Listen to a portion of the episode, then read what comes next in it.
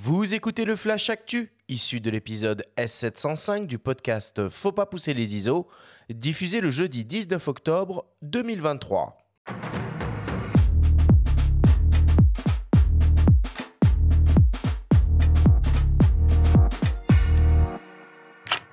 Cette semaine, dans le Flash Actu, l'AOA permet de photographier l'infiniment petit. Epson lance une nouvelle imprimante professionnelle 17 pouces et Laurent Balesta remporte une nouvelle fois le Wildlife Photographer of the Year. Le Flash Actu vous est présenté par Fox.fr, le site des spécialistes de l'image. L'AOA continue d'innover et de proposer des optiques différentes.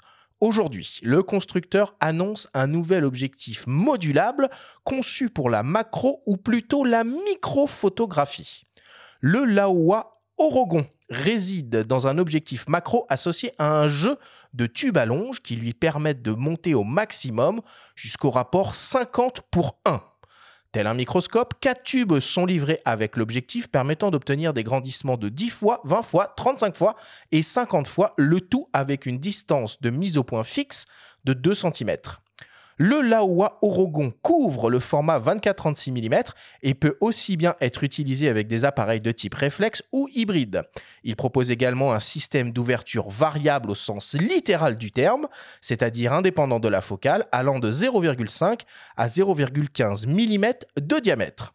Le Laowa Orogon est proposé en kit au prix de 1859 euros et décliné en monture Canon EF, Canon RF, Sony E, Nikon F, Nikon Z, PL, L et GFX. Epson vient d'annoncer une nouvelle imprimante photo professionnelle 17 pouces, la remplaçante de la célèbre Shure Color P5000. La nouvelle SureColor P5370 exploite un système de tête d'impression amélioré micro-piezo AMC avec la technologie Epson Precision Dot Screening pour être en mesure de reproduire les plus fins détails capturés par des appareils photo haute résolution modernes. On retrouve également un nouveau jeu de 10 encres ultra chrome avec une nouvelle couleur violette pour étendre les nuances des teintes dans les bleus et ainsi offrir un gamut de couleurs reproductibles plus large. On retrouve également la présence simultanée de deux canaux pour le noir mat et le noir brillant ainsi qu'un nouveau mode noir carbone offrant des démax élevés et un contraste exceptionnel sur papier brillant. La nouvelle Epson Surcolor P5370 devrait être disponible début 2024. Elle sera proposée aux États-Unis autour des 2000 dollars. On attend encore son prix et sa disponibilité en France. Et enfin, pour terminer, le photographe et explorateur Laurent Balesta, que nous avons reçu à ses micros à l'occasion d'une émission Au coin du feu, remporte une nouvelle fois la grande distinction au très prestigieux Wildlife Photographer of the Year, avec une photographie sous-marine évidemment, réalisée dans les eaux protégées de l'île de Pangatalan des Philippines. Sur cette image, on peut observer un limule doré à trois épines à la recherche de nourriture au fond des eaux.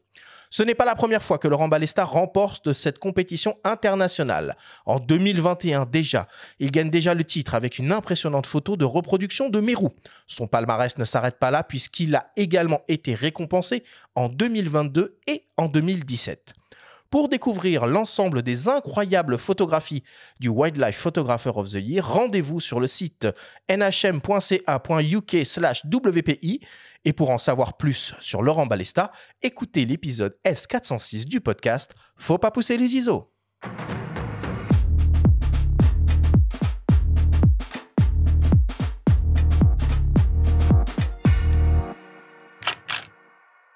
Alors moi, quand j'ai vu ce nouveau Laowa Orogon, j'ai totalement tripé. Je suis pas rentré trop dans les détails là euh, dans le flash actu, mais pour utiliser une optique comme ça, faut s'armer de patience parce que évidemment avec un rapport de 50 pour 1 euh, je vous laisse imaginer la tronche de la profondeur de champ, euh, même avec l'ouverture la plus, euh, la plus fermée possible.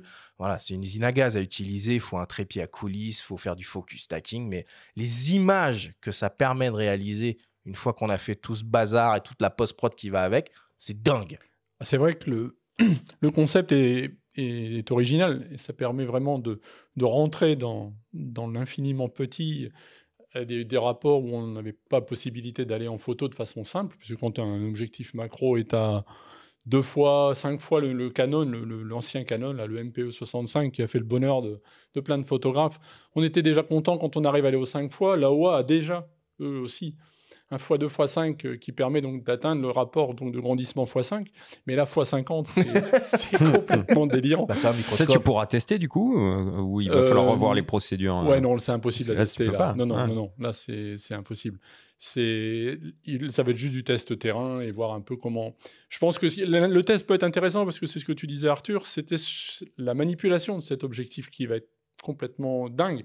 Ça va être un amusement en, lui-même, ça va être une activité en lui-même, hein, le, fait de d'utiliser cet objectif parce que pour faire la mise au point, il n'y a pas de rampe de mise au point. Donc on ah bah décale. 2 cm. Hein. On bouge tout. On décale, voilà. On décale l'appareil, l'objectif par rapport à ce que l'on souhaite être net dans l'image. Donc, comme tu disais, il faut faire du focus stacking ou assembler.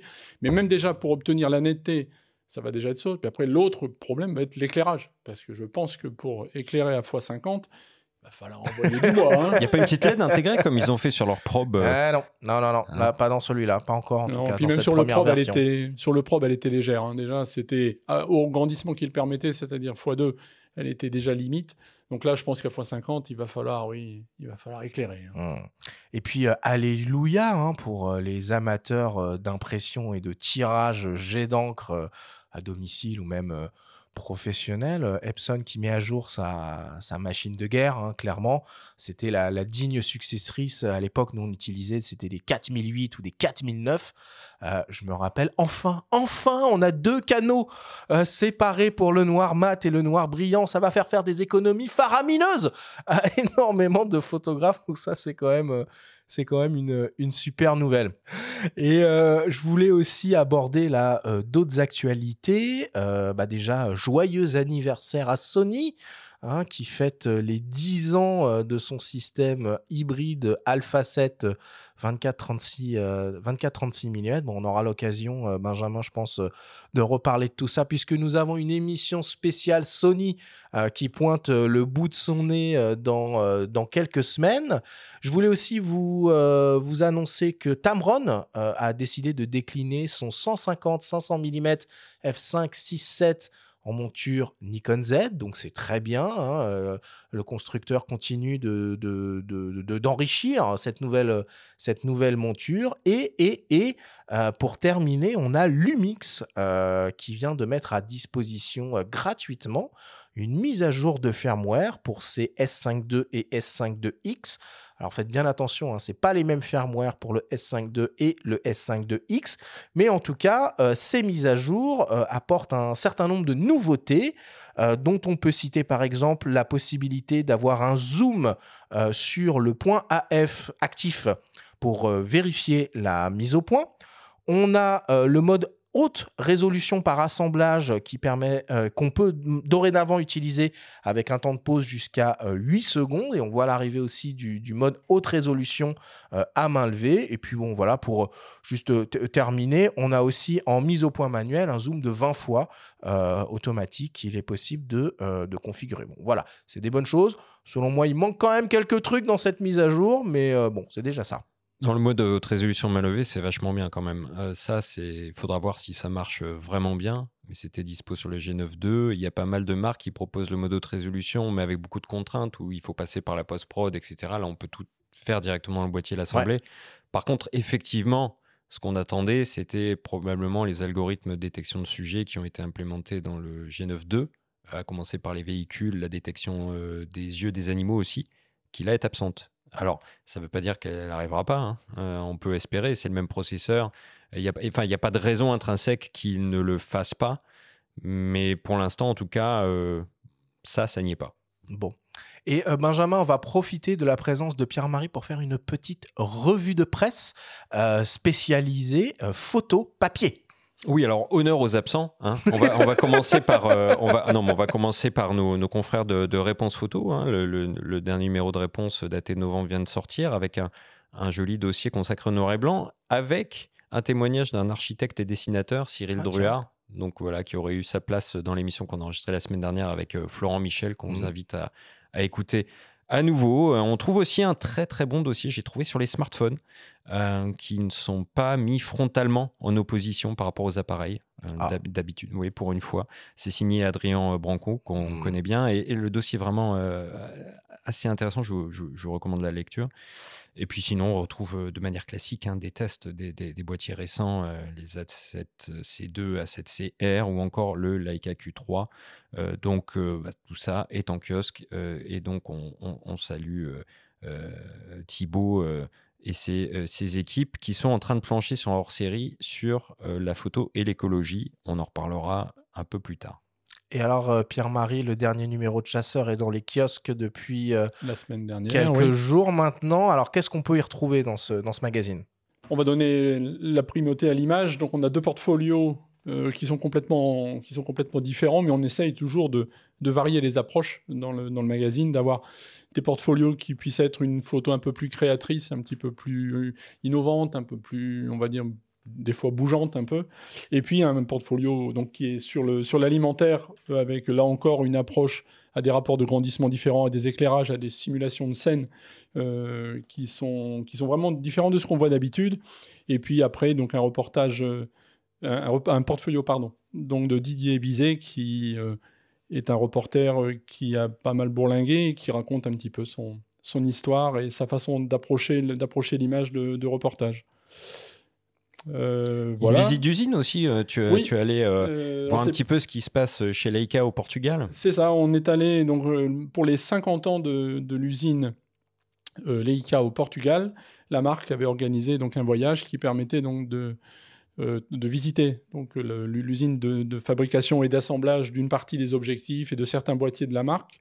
malheureusement, on n'a pas évidemment pu faire d'image comme on aurait bah, souhaité. C'est normal, hein, hein. mais c'est normal, on peut comprendre. Il y a toujours des, ça peut être vite analysé par. Bon, euh, on peut imaginer que les, machines ont, leur, ont, leur, ont, leur, aptitude, ont leur performance, ont des fois leur petit côté malin que les marques sont, de protéger, ce qu'on peut comprendre. Mais autrement, c'était intéressant, puisque c'est vrai que ça permet de, voir bah, qu'on a encore une marque en Europe. Euh, c'est quand même la seule. Euh, elle assemble une partie donc à Wetzlar sur son site d'origine. Elle assemble une autre partie euh, de son matériel, notamment les jumelles, tout ce qui est vision optique euh, au Portugal. Mais il y a aussi donc des, boîtiers qui sont fabriqués, qui sont assemblés donc au Portugal. Et on a donc deux usines pour, pour une même marque, et tout ça en Europe. Donc je pense que je dis pas Cocorico parce que ça serait un petit peu bizarre, mais c'est chouette quoi d'avoir encore une marque qui se tient bien, en plus qui sort des boîtiers qui sont innovants. Le, le Leica Q3 euh, ils nous ont dit qu'ils n'arrivaient pas à fournir. Bon. Ah, Benjamin, le Leica Q3. Non, m'en parlez pas. M'en parlez pas. faut qu'elle fixe. Hein. Voilà, fixe. On y vient. Mais bon, on, va, on, va, en reparler. Donc voilà, ils ont. Non, c'est une marque qui, qui, innove, qui a toujours innové. Ça fait partie de l'ADN de Leica. Euh, donc euh, évidemment, c'est pas forcément à la portée de tout le monde. Hein. C'est des, tarifs qui sont des fois liés aussi à des oh. choix qu'ils ont faits. Pas des fois, tout le temps. Tout le temps. Tout le temps, oui. non, non, bien sûr. Mais c'est vrai que ben, les, choix qu'ils ont fait de, fabriquer en Europe imposent, euh, imposent des contraintes qui sont, qui sont ce qu'elles sont. Et à rebours total par rapport à tout ce qu'on vient de dire, à la fois en termes de prix, à la fois en termes de euh, géographie, en termes de zone où les endroits, euh, enfin où les, produits sont construits.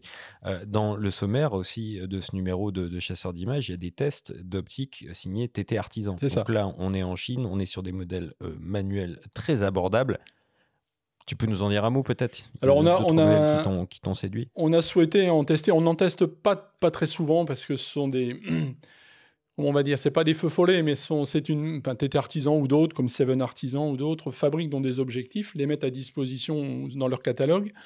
Et comme ce sont des versions euh, donc euh, complètement mécaniques, euh, avec souvent une optique simple, ils les font évoluer très vite. Et le, un 50 mm ouvrant à f2, je prends ça au hasard, hein, je ne dis pas que c'est celui-là, euh, va avoir une version 2 qui va apparaître des fois deux mois ou trois mois après la commercialisation du premier. Ils ont changé un peu la formule optique, ils ont amélioré. C'est toujours dans le bon sens, ça va toujours dans le sens de l'amélioration parce qu'ils sont partis de rien. Donc euh, ça s'améliore, mais c'est difficile de, tester nous, pour nous parce que le temps que ça arrive, le temps qu'on teste, des fois la version 2 arrive, alors on peut envoyer les gens sur la version 1 mais ils ne la trouveront plus.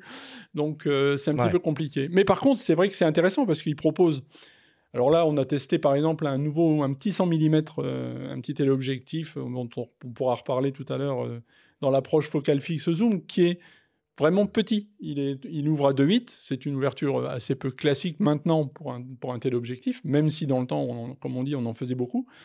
Mais il est simple, il vaut 140 euros. Euh, il se monte sur plein d'appareils puisqu'il suffit d'intercaler une bague d'adaptation. Et finalement, euh, c'est surprenant, mais il est, on va dire, il est pas si mauvais que ça. Il est même plutôt bon. Euh, dès qu'on diaphragme un petit peu, on arrive à tirer des images sympas. Donc et puis quand tu vois la, compacité et le prix de l'objet. 140 euros, il manque pas un zéro. D'habitude, de... les optiques dont on parle, c'est minimum 1500 balles. C'est ça, ça. Et la construction a, l'air plutôt, plutôt décente. Hein. Bah oui, parce que comme c'est des formules simples, euh, c'est des rampes hélicoïdales, c'est de la mécanique, c'est vieux comme la photo, donc euh, ça, on sait le faire et les, les, fabricants sont très à l'aise là-dedans. Donc euh, non, non, il y a. Alors on a testé ces, quelques optiques un petit peu représentatives du catalogue. On a testé un 90 macro, un 90 mm pardon, pour, euh, pour GFX, hein, pour faire du portrait.